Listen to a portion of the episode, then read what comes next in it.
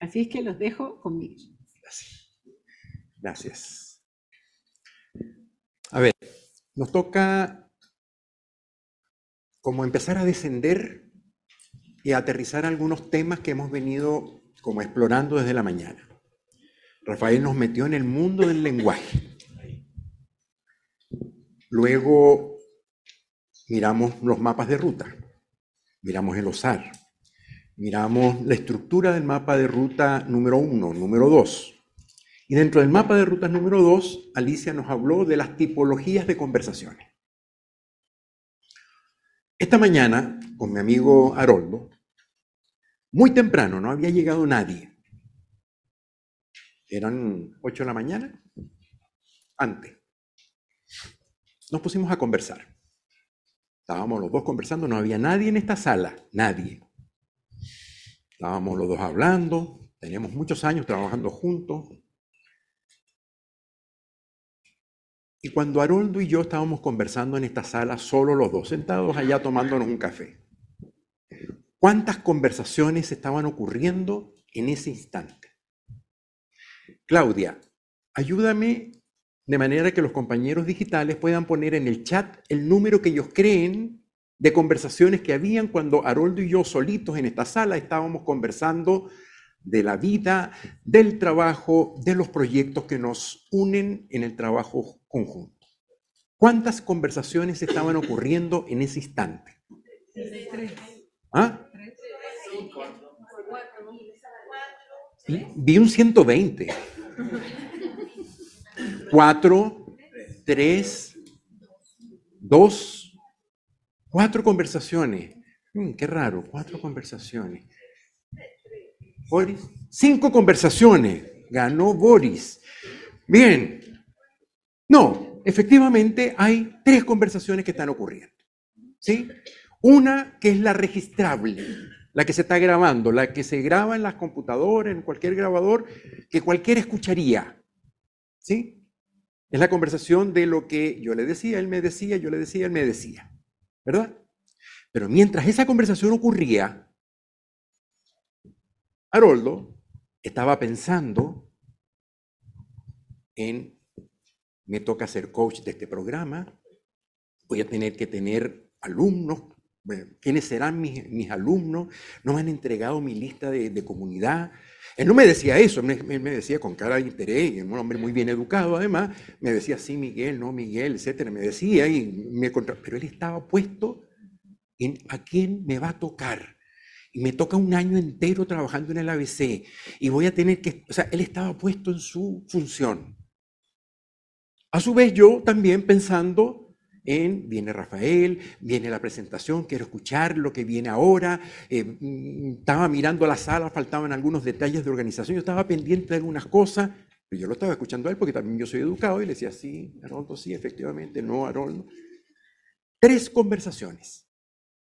En toda conversación, esto no es un, un tema de que él es particularmente disperso o yo lo soy, lo somos, pero no es por eso, no es por eso es porque en toda conversación ocurre el fenómeno que hay una conversación pública que podemos registrar y escuchar todos, y hay una conversación privada de cada una de las partes que son partes de la conversación.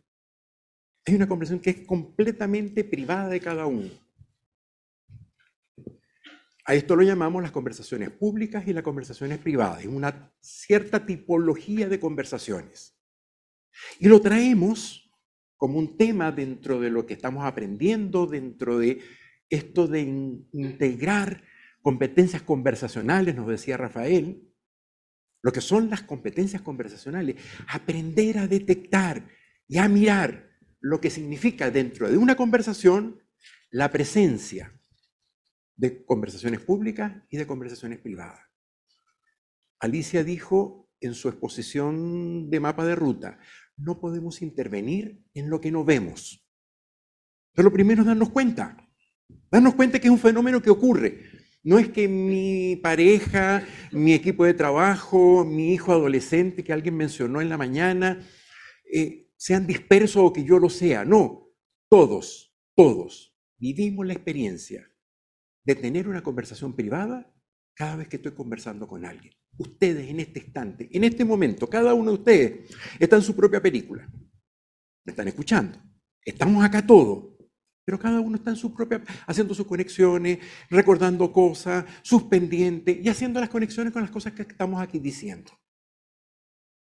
La conversación privada ocurre en toda en todo momento en que estemos conversando con alguien, en toda reunión, en todo espacio en donde estoy interactuando con alguien conversacionalmente, el fenómeno de la conversación privada está presente.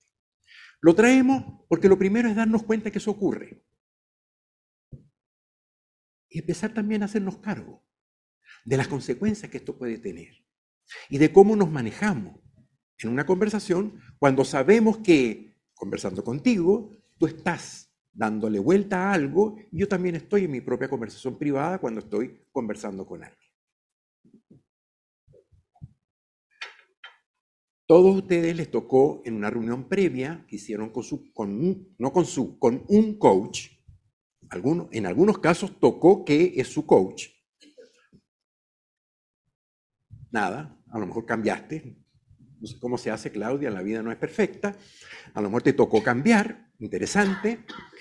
Eh, en esa reunión que tuvieron, en la primera reunión antes de venir a este taller, hicieron un ejercicio. Cada uno se le pidió, conéctese con una conversación particularmente incómoda, una conversación inefectiva, vomitiva, y escríbala. Este tema y este ejercicio y esta forma de hacer registro de conversaciones es una, un aporte de un autor que a nosotros nos importa mucho, Chris Argeris, que es quien además trae el tema de la presencia de las conversaciones públicas y privadas en las organizaciones, en las empresas, en los sistemas.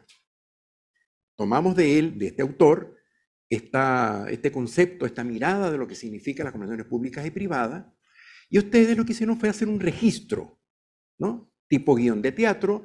Yo le dije, él me dijo, yo le dije, él me dijo, o ella, dependiendo de cada quien, con, con, con quien cada quien haya tenido su conversación incómoda, hicieron el registro en el lado derecho y en el lado izquierdo fueron poniendo lo que iban pensando. Y se dieron cuenta, pues, de la incongruencia que pudiera ocurrir entre lo que dije y lo que iba pensando, particularmente porque es un tipo de conversación conflictiva, incómoda, por poner un nombre. Suele suceder que mientras más agudo y más eh, difícil es la conversación, como que la conversación privada se expande, se hace más grande. Suele suceder. Hace años atrás, lo que hacíamos era que se recogía ese ejercicio que ustedes hicieron y nos poníamos a leerlo para poder conseguir aprendizajes de eso que ustedes habían escrito. Dejamos de hacerlo, porque resultó que alguna de esas conversaciones registradas era con personas que estaban en sala, con las consecuencias que eso podía haber traído. Es un ejercicio confidencial, se les dijo a ustedes, es privado, es confidencial, no, no van a tener que compartir con nadie lo que escribieron. Y lo que hicimos fue recoger textos de las 72 generaciones previas. Eh, ¿son, ¿Son 72 generaciones? Sí. Ok. 72 generaciones previas de coaches que aprendieron esto que están haciendo ustedes. Yo estuve sentado, igual que ustedes, alguna vez en una silla de esta, aprendiendo también.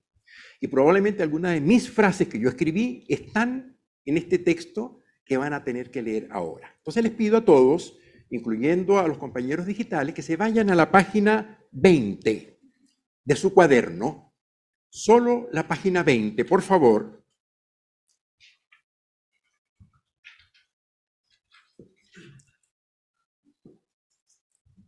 Espérenme un poquitín, espérenme, les voy, a, les voy a contar lo que van a hacer.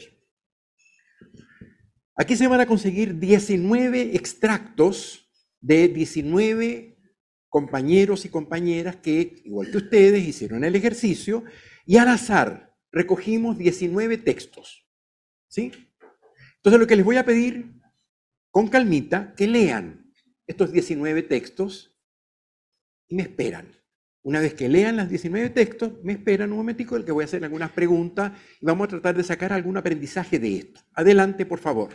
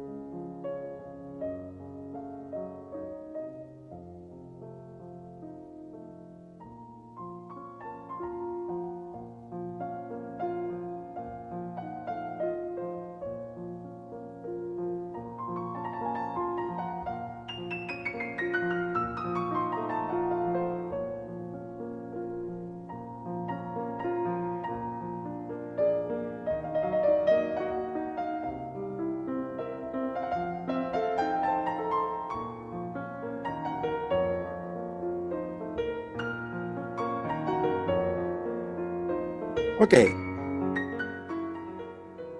Ok.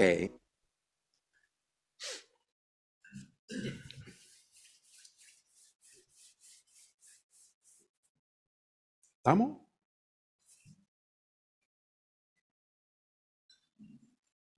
Si tuvieran que describir esto que pensaron estas 19 personas, ¿Cómo describirían esto que acaban de leer de lo que pensaron las 19 personas en 19 conversaciones distintas? ¿Cómo ustedes caracterizarían a estas personas? Los compañeros digitales pueden escribir en el chat y aquí vamos a recoger rápidamente opiniones. ¿Cómo describirían esto? Rápidamente. No necesito micrófono, pero hablando fuerte. Negativo. Poco tolerante. Prejuicios egocéntricos, agresividad, quejándose, eh, pesimistas, agresividad. Claudia, ¿me puedes ayudar diciendo en voz alta algunas frases también, por favor? Como que estuvieras aquí. Falta de empatía, muchos juicios, prejuicios sin estar en los zapatos del otro, más sinceros algunas. Pesimista. Muy pesimistas. Falta de empatía. Ok, ustedes pueden entrar también. ¿Qué más vieron? ¿Cómo caracterizarían esto que acaban de leer? Arrogancia. Desafiantes. ¿Qué más? Conclusiones rápidas. Crítico. ¿Ok? ¿Qué más? Falta de honestidad. Sí. Ok. ¿Qué emociones pueden mirar en esto que acaban de leer? Rabia, frustración, inseguridad, orgullo, miedo, distintas. Miguel, aquí enojo, inseguridad, molestia, resentimiento. Ok, gracias. Fíjense ustedes, esto es lo que pensaron en medio de una conversación compleja. ¿Qué creen ustedes que pensó el otro? Esta es moneda de dos caras. Cada vez que yo pienso algo de otro, dado lo que está pasando acá, probablemente eso que yo estoy pensando aparece del otro lado y puede ser que hasta multiplicado con respecto a mí. ¿Sí? Todas esas expresiones, todos esos juicios que ustedes acaban de decir, todas esas descripciones que acaban de dar, probablemente en esa conversación del otro lado también pasaron con respecto a ustedes, con respecto a quien escribió esto, de lo que pensaban mientras conversaban. Porque esto de, acuérdense, estamos hablando de una conversación incómoda, es una conversación difícil, ¿no? Conflictiva. y que tiene que ver además con que es una conversación en donde lo que está ocurriendo es que tenemos puntos de vista distintos, en donde claramente hay intereses en conflicto, hay miradas diferentes. Si la otra persona pensara igual que yo, y si miráramos las cosas de la misma forma, a la misma velocidad, con el mismo sentido, con la misma capacidad resolutiva, con los mismos valores, probablemente primero que nada el conflicto no ocurriría y segundo, claramente el otro sería una persona tan brillante. O sea, eh, nos entendemos a la primera.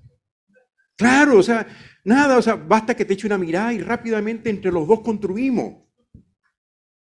Pero no, la vida no es perfecta, las organizaciones no lo son, los equipos de trabajo no lo son, y menos hoy en día, cuando lo que necesitamos es diversidad, inclusión, y hablamos de sumar talentos diversos para construir los propósitos que tenemos en las organizaciones.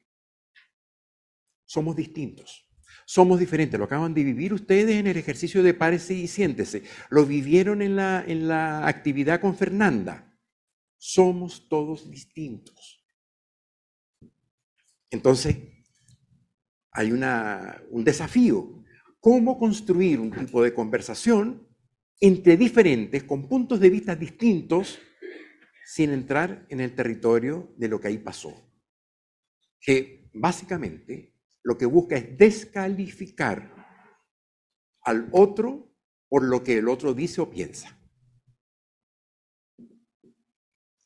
Primer, primera eh, pregunta. Lo que caracterizamos, dado lo que leyeron, dado lo que escribieron sobre lo que pensaban en la conversación. Ahora les pido que vayan a las dos páginas siguientes y leámoslas con calma. Y aquí se van a encontrar los, los mismos 19 textos, ¿sí? Solo que aquí aparece lo que pensaban, pero también lo que dijeron. ¿Ok? Muy bien, entonces entreténganse un rato leyendo los 19 textos completos, pero leanlo completo, no importa que ya leyeron lo que habían pensado, leanlo completo porque es lo que le da coherencia a eso que estaba escrito previamente. Ok.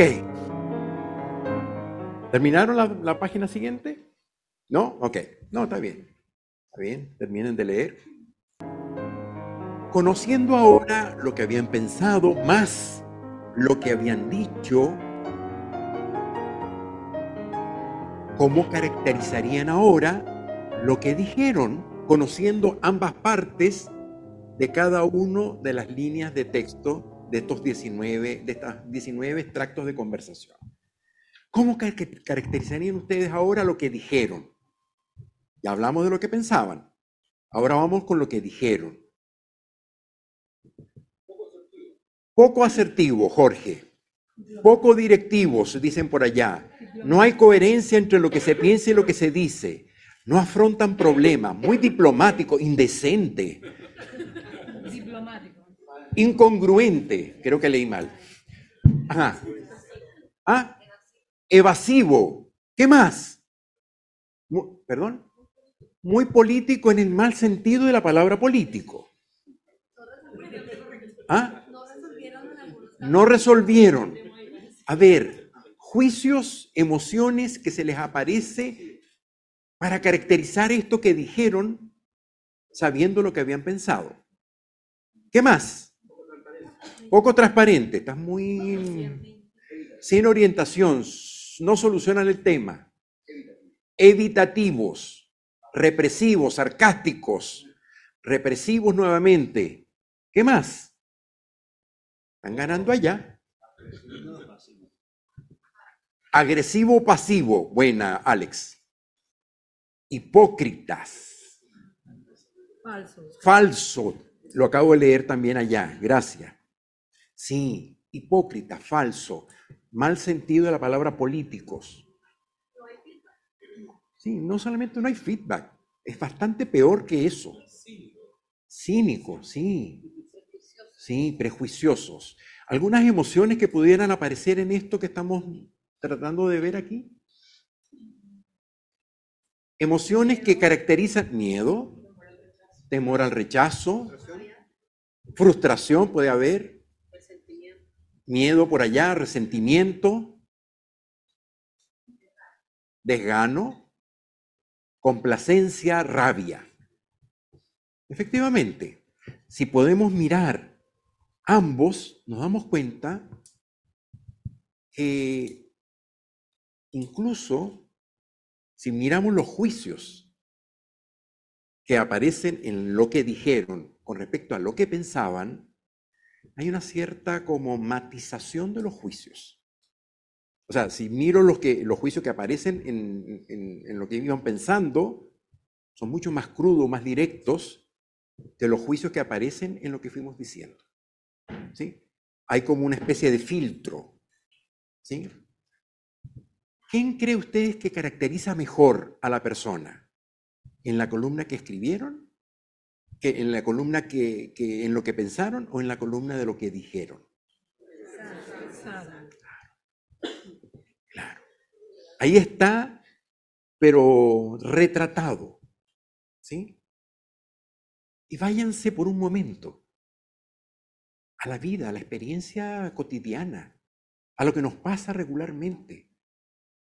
En las conversaciones complejas, difíciles que tenemos en la oficina, en el trabajo, con la pareja, con hijos adolescentes, y a veces ni siquiera adolescentes, ya grandes, grandecitos.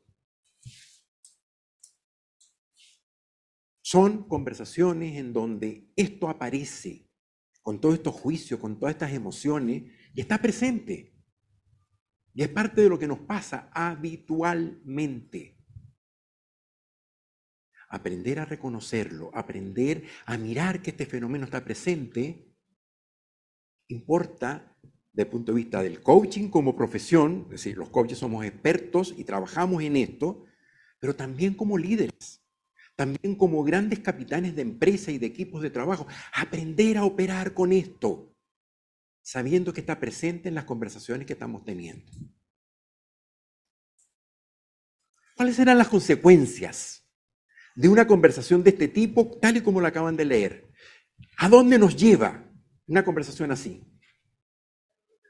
Ya lo dijeron algunos, no hay resultados. Esa es una primera consecuencia directa. ¿Qué otra? Desconfianza, claro. O sea, esa es una ruptura directa a la estructura de confianza básica de cualquier sistema, de cualquier pareja, de cualquier mm, familia, de cualquier equipo de trabajo. ¿Qué más? ¿Qué otra consecuencia tiene una conversación así?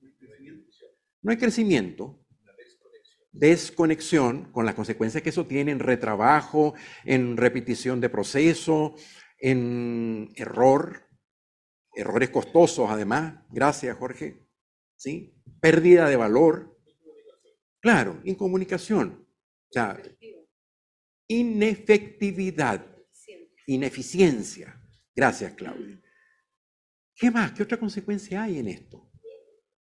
Perdón. Quiebre, claro. Al final termino no creyéndote en nada. O sea, cuando me dicen, no sé si lo que me estás diciendo es lo que no es, porque no sé.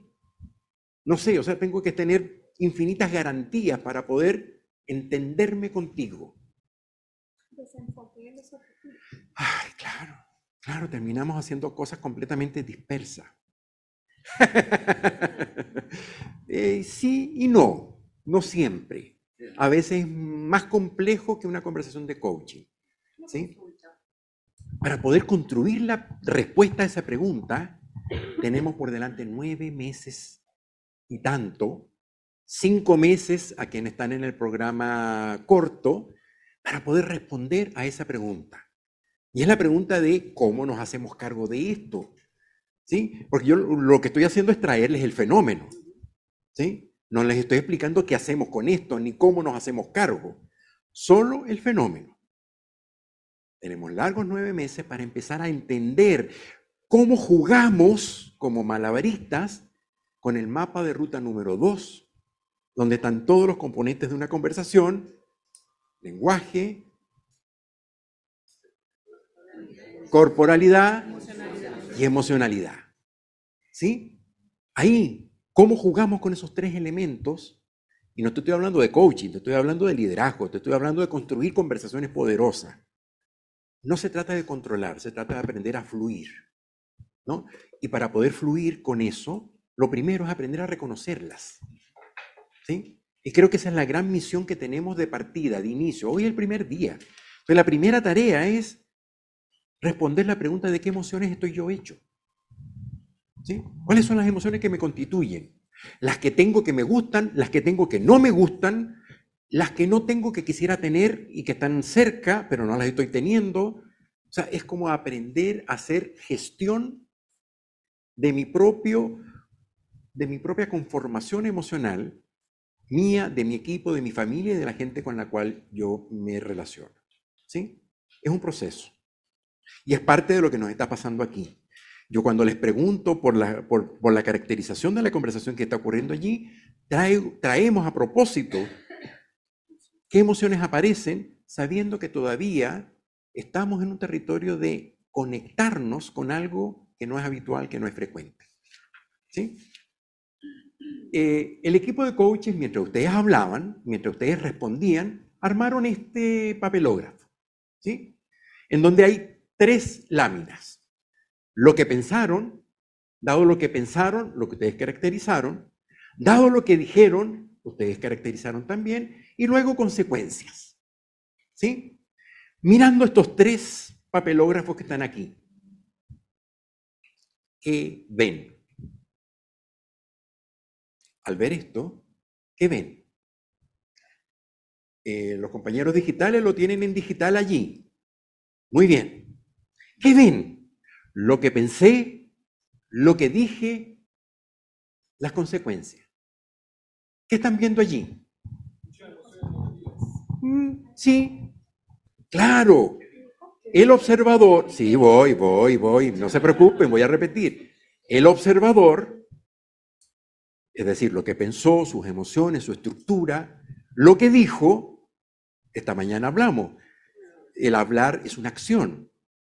Las características generativas que tiene el hablar, ¿no? La acción y los resultados. Es decir, aquí estamos viendo un osar. Lo, armaron, no se dieron cuenta, pero lo armaron a partir de su reflexión del texto que leyeron. Quiero mostrarles, usando el osar, del que habló esta mañana Rafael, algunos como eh, elementos constitutivos de esta conversación que está ahí en los 19 y que probablemente sea parte también de que, del ejercicio que ustedes hicieron. Esta es una como articulación de esa conversación usando el osar con un título, dice comportamiento unilateral, y que dice más o menos lo siguiente. El observador está parado en, una como parada de, de trabajo, de vida. Yo tengo la razón, el mundo es como yo lo veo, las cosas son como yo digo que son. No hay caso que los demás entiendan. Está clarísimo. ¿Cómo no lo ven? Tengo que lograr que los demás hagan lo correcto, es decir, lo que yo digo. Lo correcto es lo que yo pienso. ¿Esto lo tienen en su cuaderno? Ah, no, lo tienen en su cuaderno. Ok, pero se lo vamos a mandar, se lo podemos mandar después. Ellos, los otros o el otro, persigue intereses mezquinos. Claramente, mi molestia, mi incomodidad por lo esto que está pasando está completamente justificado. ¿Cómo no entienden que tienes que hacer lo que yo digo? Eh, cuáles son las acciones que hace una persona que está parada diciendo las cosas son como yo digo. Lo primero es mm, tangencial. Eh, hago conversación política, eh, soy diplomático, conduzco, mi, conduzco a aceptar mi punto de vista a través de algunas preguntas y tengo poco, poco interés en general en entender lo que a ti te pasa. Ustedes se sorprenden cuando yo les digo, así como ustedes piensan del otro, ¿cómo será que el otro piensa de ustedes? No me importa. No me importa lo que el otro piense. Al final yo le dije todo lo que tenía que decir. Claro, en la oficina probablemente lo dije así como de ladito, algunas palabras, cuidé algunas cosas, pero lo que yo estoy pensando queda vivo y coleando. Los resultados, inmovilidad, las raíces del problema se mantienen en el tiempo, cada uno ve al otro como el problema, es decir, claro, mientras yo siga trabajando contigo, esto va a seguir haciendo así. Mientras tenga el equipo que me dieron, nada, no esperen otros resultados, eso es lo que toca. En fin, y a veces en la casa también tenemos algunas expresiones igualmente duras. Y en la superficie, todo se mantiene, como que no pasara nada. ¿Sí? Siguiente, por favor. Alternativas posibles de cambio. No voy a hacer nada.